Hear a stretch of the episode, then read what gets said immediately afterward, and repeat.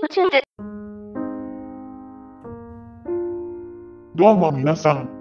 ほえほえパー。謎の白い物体、ウィープです。ウィープチューンズ。第3回目ってことで、ひそひそ元気にお送りしていきますので、よろしければ最後までお聞きください。最後には告知があります。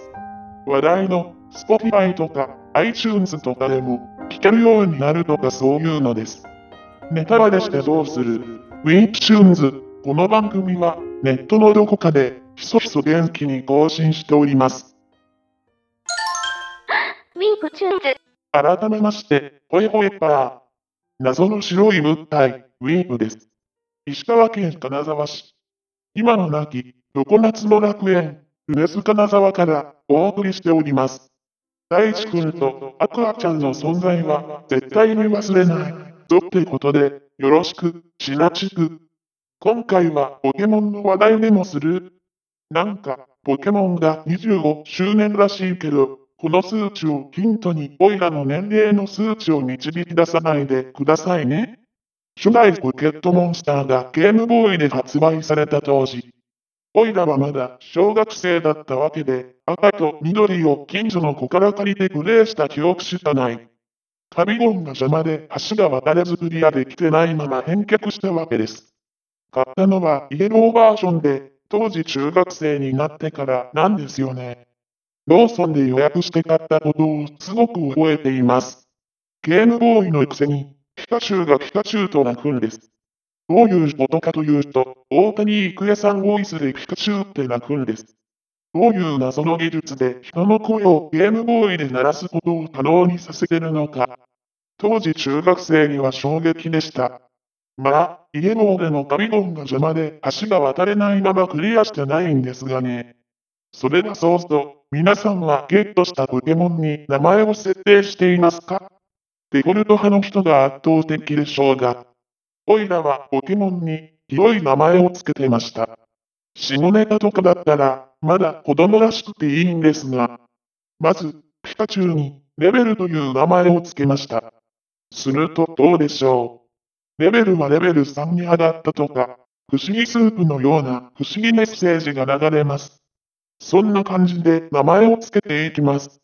体当たりの体当たりとか、経験値は64経験値をもらったとか、もうわけわからないわけですよ。こんな風な頭のおかしい中学生時代を過ごしておりましたよ。ウィープチュー。そろそろお別れの時間でございます。そうそう。ここで告知があります。アンカーボット FM で、ポッドキャストバージョンの配信が開始されました。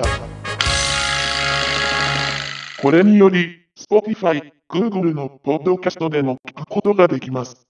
そして、現在は Apple のポッドキャスト審査待ちですが、審査が通れば iTunes でも聞ける予定です。iTunes で聞けるとなりゃ、もう、ウィープチューンズの名前の通りになりますね。やったー詳細 URL は、すべて小文字で、www.weep.jp スラッシュ tunes ラララ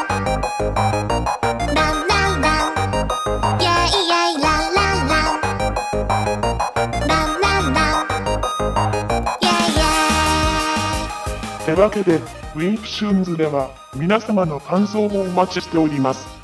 メールで送ってくれると嬉しいです。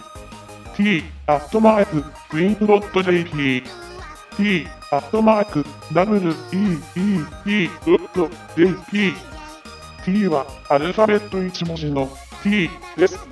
おいらへのご質問、ご感想、何でも気軽に送ってください。採用された方には500円分の何かをプレゼントします。なお、画像など添付ファイルを送られても、音声のみで説明するのみになりますんで、そこら辺ご了承ください。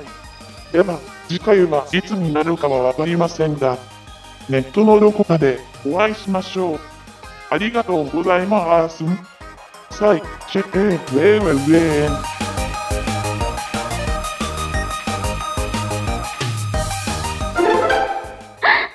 mentioned it